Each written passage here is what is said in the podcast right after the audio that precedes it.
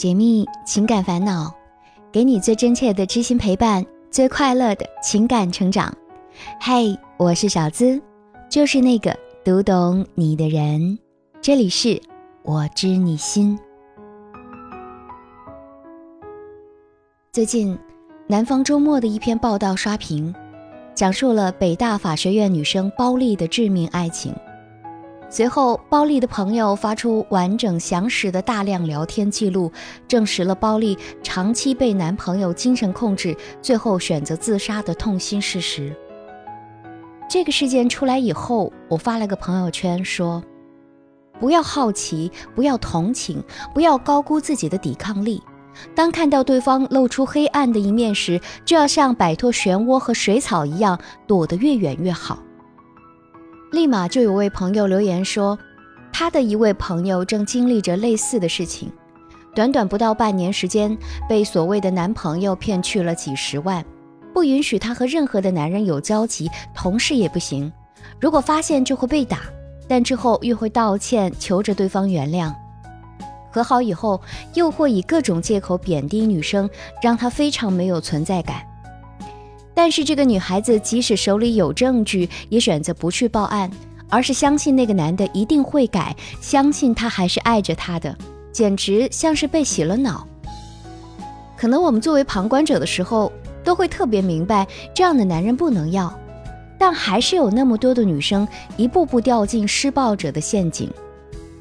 曾经在一档节目里，有个女生讲到过一个词，叫做“温水煮青蛙”，她说。他是在好不容易分手之后才明白，他是在控制他，而在一起时总会觉得是自己做的不够好才会被嫌弃。现在网上正在热议的 PUA 当然是有害的，但我认为暴力事件比 PUA 严重的多，它是一种精神控制，也可以算是一种家庭暴力。而且要告诉大家的是，精神控制并不是我们想象的那么简单。听别人的故事，收获自己的感悟。喜欢我的小伙伴，记得点击进度条下方的订阅按钮，订阅我的专辑，这样就不会迷路，很快能找到我的声音喽。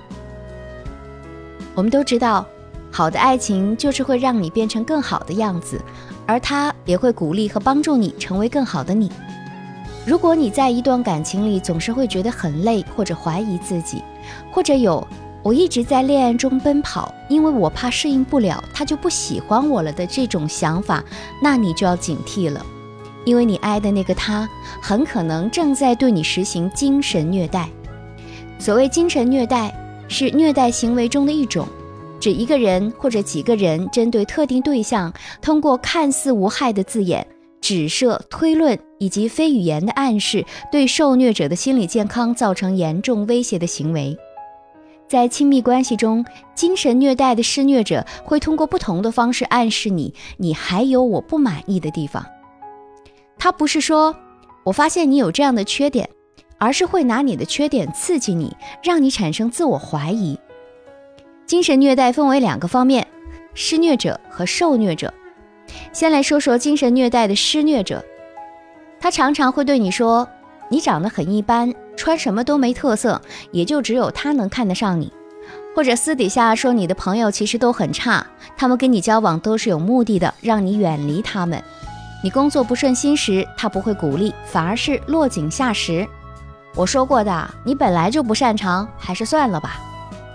有些话听起来像是打情骂俏，但其实他是别有用心，想打击你的自信，好让你觉得他是对的。精神施虐者往往自恋、自大、偏执，他们总是抓住受虐者暴露在外的弱点加以打击，来证明自己的绝对正确，从而暗示对方做出相应的行为。然后他们得出结论：看吧，看吧，我就说你是这样的人。几次三番之后，就算你不是那样的人，也开始产生自我怀疑，觉得他是正确的。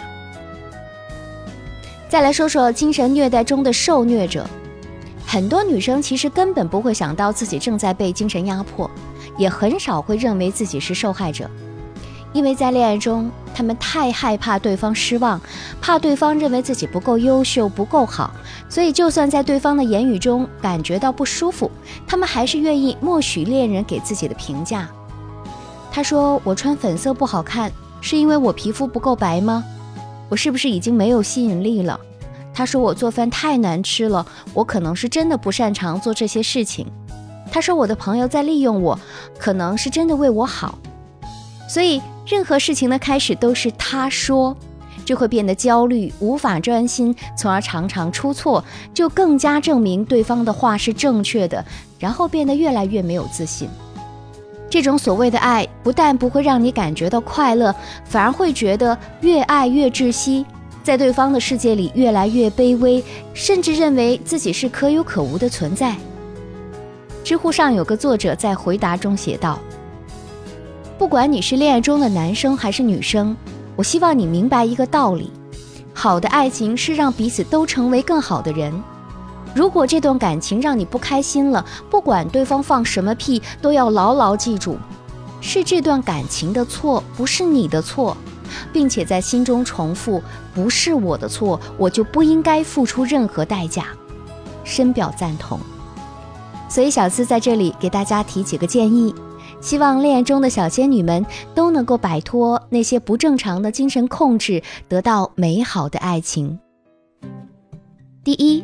审视这段关系，承认自己受到了虐待。如果你想要摆脱精神虐待，首先你得知道自己正在被暗示。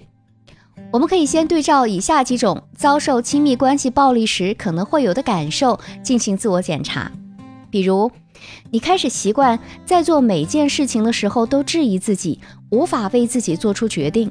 你在生活中不再感觉到快乐。你感觉自己在慢慢失去身边的其他人，觉得自己活成了一座孤岛，岛上只有他一个人。你觉得自己好像变成了和过去完全不同的另外一个人。以上这些都是被精神虐待的征兆，而他之所以能够控制你，正是因为你的反馈正好配合了他们的要求。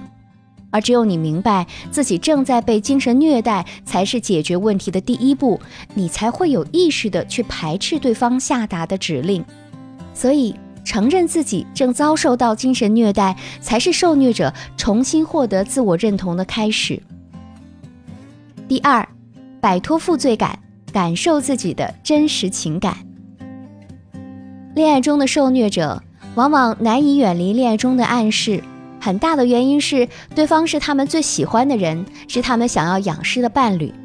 在精神虐待的亲密关系中，很多受虐者选择继续容忍，是因为他们贪恋对方曾经给予的好，总会幻想他之前不是这样的，只要我变得更好，他也一定会改。但是我们应该明白，任何一段关系出现问题都不是单方面的责任，你更不应该为对方犯下的错误接受惩罚。当你想尽办法去委曲求全时，就正中了施虐者的下怀，只会让他变本加厉。精神虐待者的暗示问题，就是在于它会导致我们质疑自己的想法和价值观，让你觉得他是你高攀才得到的人。想要从这种不对等的关系中摆脱出来，你需要关闭一些两个人的交流通道，放下负罪感，重新寻找自我。先从小事做起。承认你的感受才是真实的情感，不要总是试图去迎合谁，对自己有同情心，对自己诚实，用直觉去处理问题，不要让他人的言语影响到你的判断和选择，才是最重要的。第三，及时止损，听听周围人的意见。